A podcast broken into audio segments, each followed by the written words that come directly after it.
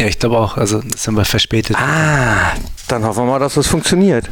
Und dann können wir das Intro starten und dann geht's los.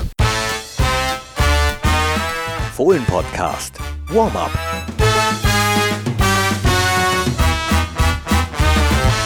Hi und hallo, herzlich willkommen zum Fohlen-Podcast. Das hier ist das Warm-up, die Wundertüte unter den Podcast. Ihr wisst nie, was ihr bekommt in dieser Woche, aber ich sag's euch, diese Woche bekommt ihr unseren Torwarttrainer Fabian Otte. Hi. Hey, grüß dich, Knippi. Schön, dass du die Zeit gefunden hast zwischen äh, Training und A-Jugend gucken. Ne? Ganz genau. Starten gleich in einer guten Stunde. Also das heißt, wenn ihr den Podcast hört, wisst ihr eventuell schon, wie unsere U19 gespielt hat. Machst du das häufiger? Schon, ja, ich gucke mir die gerne an, die Spiele, wenn die, wenn die Jungs hier in der Gegend spielen. Hauptsächlich Torhüter oder ja, klar. Also, wenn ich dann gucke, gucke ich mir natürlich die Torhüter hauptsächlich an. Wir werden auch demnächst nochmal einen ausführlichen Podcast mit Fabian machen. Äh, der Talk, wo wir dich ein bisschen näher kennenlernen. Äh, du bist ja viel rumgekommen in der Welt. Äh, nur mal ganz kurz angerissen. Unter anderem hast du äh, Frauenmannschaften in Neuseeland trainiert. Äh, richtig. Du hast Profimannschaften in England trainiert und jetzt bist du bei Borussia. Also dazu gibt es noch einiges zu erzählen. Jetzt würde ich mit dir aber, äh, weil es das Warm-up ist, da wollen wir ja immer ein bisschen auf das nächste Spiel heiß machen, sozusagen. Gegen RB Leipzig haben wir nicht so eine gute Bilanz. Ich habe mal geguckt, elf Spiele, eins gewonnen, drei unentschieden, sieben verloren. Okay. Es wird Zeit. Es wird Zeit, definitiv. Montagabend. Und am besten zu Null spielen. Auch darüber sprechen wir jetzt natürlich hauptsächlich mit Augenmerk auf ja, die, die Keeper und auf den Keeper, der wahrscheinlich im Tor stehen wird, Jan Sommer. Der hat uns in dieser Saison schon häufiger gerettet, kann man so offen sagen. Ja, er spielt eine sehr, sehr gute Runde, würde ich sagen. Das muss man sagen, aus individueller Sicht natürlich. Du beschäftigst dich äh, auch aus ja, ja, wissenschaftlicher Sicht mit dem Torwartspiel und postest auch äh, häufiger in diversen Netzwerken, gibst dein Wissen sozusagen weiter. Was muss ein guter Torhüter heutzutage haben aus deiner Sicht? Alles. Wenn man, wenn man wirklich das mal so zusammenfasst, alles. Also ich habe das neulich schon mal gesagt. Ich, ich glaube, er muss ein elfter Feldspieler sein mittlerweile. Er muss wirklich gut am Ball sein, gut im Passspiel sein, sehr, sehr konstant auch sein. Und dann natürlich die ganzen Klassiker. Im Tor alles können, viele, viele Paraden machen, schwere Bälle halten, einfache Bälle vor allen Dingen auch halten und dann im Raum natürlich auch irgendwo dominant sein. Der Mannschaft bei Flanken, bei, bei Standardsituationen helfen und, und dadurch Fangen und Fausttechniken dann auch den Raum dominieren. Von daher ein sehr, sehr komplexes komplexes Gerüst, was der Torwart können muss und Deswegen haben wir, glaube ich, auch die Spezialtrainer dann in dem Bereich. Hat sich das für dich im Laufe der Jahre verändert, wie du das Training angehst? Definitiv. Also als ich vor, ich weiß gar nicht wie viele Jahren, sieben, acht Jahren angefangen habe zu trainieren, habe ich natürlich erstmal so trainiert, wie ich selber trainiert wurde, weil das der einfachste Weg war einzusteigen und habe dann aber durch ja, viele Lektüren, viele Studien auch so ein bisschen so einen anderen Weg kennengelernt, gerade auch in Neuseeland und äh, habe dann natürlich mein ganzes System verändert, basierend auf dem, was, was wir halt wissen, wie das Gehirn funktioniert, wie Menschen lernen, wie Techniken erlernt werden und wie das Spiel sich natürlich auch entwickelt. Da gab es natürlich auch einige Veränderungen. Von daher hat sich meine Arbeit sehr, sehr verändert in den letzten Jahren, ja. Ich habe jetzt auch mal auf äh, eine andere Statistik geguckt. Gehaltene Bälle, da ist Jan in der Bundesliga weit vorne. 124 gehaltene Schüsse, dahinter auf Platz 2 Radetzky mit 112 und dann äh, Kevin Trapp mit 108. Äh, bist du jemand, der Wert auf so Statistiken legt?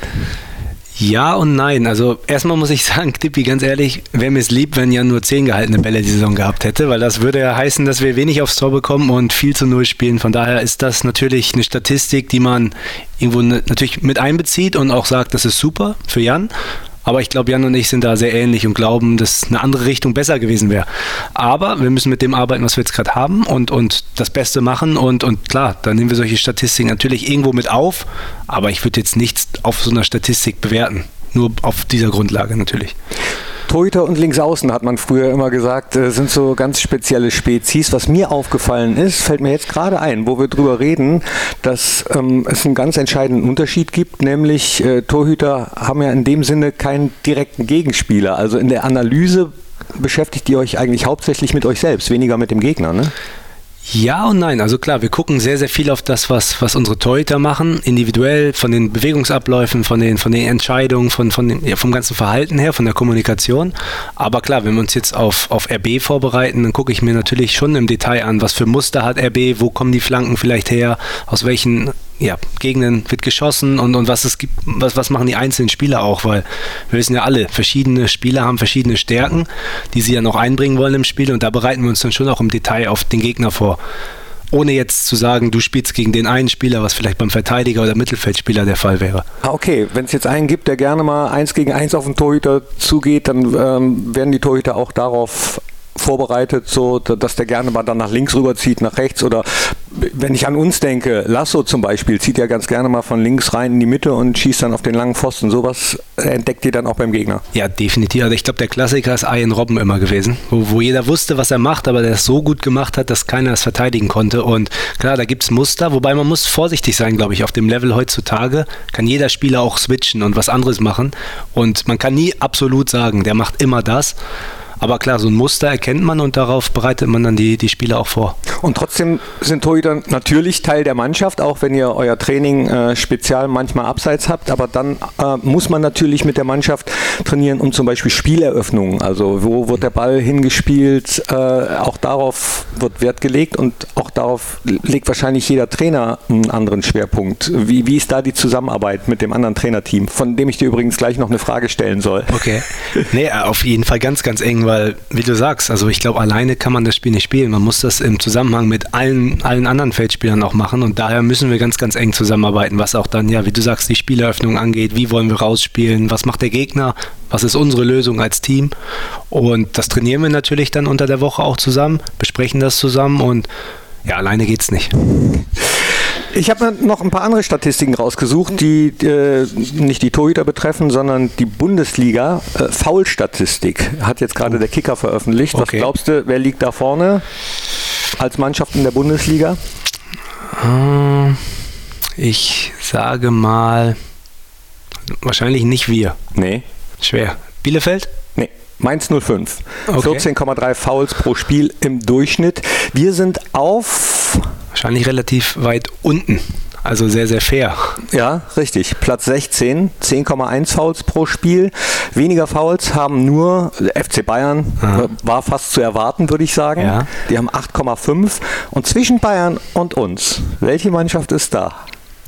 Borussia Dortmund. Nee. Unser nächster Gegner, RB Leipzig. Okay. Also können wir davon ausgehen, dass es ein faires Spiel am Montag wird. Ja, manchmal also Fairness ist wichtig und gut, glaube ich, aber Fußball ist auch ein Körpersport, muss man auch sagen. Deswegen, ich glaube, man muss das Spiel so annehmen, wie es kommt und das maximal herausholen am Ende. ja, aber diese Fairness äh, zeigt sich auch in der Statistik, was die Karten betrifft. Wir haben in dieser Saison noch keine einzige rote, keine einzige gelb-rote bekommen. Insgesamt gibt es sechs Mannschaften in der Liga, die das auch von sich behaupten können. Die allerfairste Mannschaft ist der SC Freiburg. Okay. Die haben das nämlich und auch die wenigsten gelben Karten, 30 an der Zahl. Okay. Wir haben 62 bisher.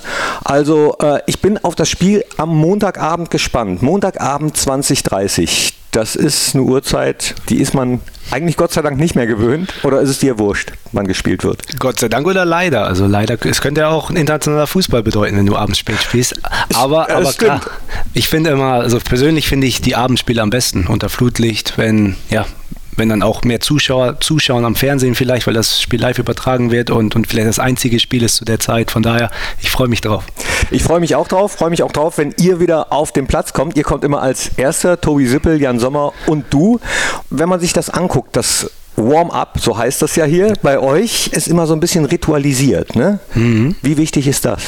Ich glaube, ganz, ganz wichtig. Also man versucht über die Woche viele verschiedene Sachen auch zu machen und das Training immer wieder zu variieren, aber wenn es dann wirklich zum Spiel kommt und zum Warm-up, dann hat, glaube ich, jeder Torwart auf diesem Level eine eigene Routine und, und der versuchen wir dann wirklich zu folgen, einfach damit der Torwart möglichst schnell in seinen Flow reinkommt und, und sich wirklich gut vorbereitet fühlt. Der Flow ist wichtig. Der Flow ist extrem wichtig. Ja, der, der Flow aber auch. Ach so, ja genau, stimmt. Der Flow Neuhaus als Sechser. Ja, du hast es eben angesprochen. Wichtig ist, dass nicht so viel aufs Tor kommt, damit die Torhüter das, was sie gelernt haben, auch während der Trainingswoche hoffentlich nicht anwenden müssen. Was erwartest du für ein Spiel am Montag? Ich erwarte ein sehr, sehr schwieriges Spiel. Also ich finde, Leipzig hat einen extrem tiefen Kader. Das heißt, durch diese Europa League-Spiele werden wahrscheinlich auch Wechsel folgen. Also davon würde ich ausgehen, dass nicht die gleiche Mannschaft spielt, die jetzt gegen Rangers gespielt hat. Von daher könnte das Team anders aussehen, wobei die Qualität sehr, sehr hoch ist, wie gesagt. Und, und Leipzig hat einfach viel, viel Tempo. Viele gute 1 gegen 1 Spieler, Dribbling-Spieler und, und schalten extrem schnell um. So ein bisschen die RB-Schule. Von daher müssen wir uns da defensiv auf jeden Fall auf was gefasst machen. Weitschussmäßig, gibt es da jemanden, auf den man achten muss? Es gibt ein, zwei Spieler, wobei ich glaube, so von den Mustern her gehen sie schon eher Richtung Box und versuchen dann im engen Raum Lösungen zu finden oder zu flanken. Ja, ich erwarte auch ein spannendes Spiel. Ich äh, hoffe mal, dass ähm, trotzdem viele Zuschauerinnen und Zuschauer im Borussia Park sein werden, obwohl es Montagabend ist und obwohl es ja für nichts äh, stimmt ja nicht. Für uns geht es ja schon noch um was, obwohl wir weder absteigen können noch in die internationalen Plätze rutschen können. Äh, wie motiviert man sich für solche Spiele? Ich glaube ganz, also persönlich ganz einfach und, und ich sehe das auch bei den meisten Spielern so. Also jeder will jedes Spiel gewinnen. Also dafür spielen wir Fußball. Und also für mich ist es sehr, sehr einfach, mich zu motivieren, jetzt Montag in das Spiel reinzugehen, weil ich will das Maximale rausholen aus, aus den Torhütern, aus der Mannschaft, aus allen. Und deswegen bereiten wir uns genauso gut vor wie auf jedes andere Spiel vorher. Hoffentlich zu null gegen RB Leipzig. Dafür habt ihr gesorgt. Was hast du für ein Gefühl? Wie war die Trainingswoche? Gut, sehr intensiv. Also wir haben viele Einheiten gemacht, viele, viele gute qualitative Einheiten und ähm, jetzt müssen wir das Ganze auf den Platz bringen. Woran merkt man das als Trainer, dass es qualitativ gut war? Ja, wie die Jungs sich natürlich präsentieren, wie wir Inhalte auch diskutieren, wie die Jungs sich damit beschäftigen und, und ja, wie die Aktionen dann im Training auch aussehen. Und, und das war positiv, fand ich. Bei allen Torhütern? Bei allen. Okay, gut. Wir sind gewappnet für das Spiel gegen RB Leipzig. Vielen Dank. Du huscht jetzt rüber zur A-Jugend. Genau. Und wir sehen uns Montagabend auf dem Platz. Danke, Fabian. Bitte, bitte. Immer gerne. Tschüss. Tschüss. Danke, dass ihr reingeklickt habt. Hört auch rein in die anderen Podcast-Formate. Denkt dran, morgen ist der erste, dann kommt der Talk. Diesmal mit Conor Noss als kleinen Hinweis nochmal darauf. Und ansonsten sehen wir uns hoffentlich am Montag 2030 im Borussia Park. Ciao, ciao. Das war der Fohlen-Podcast. Jetzt abonnieren und keine Ausgabe mehr verpassen. Fohlen-Podcast für euch, mit euch. Wir sind die Fohlen. Wir sind Borussia Mönchengladbach.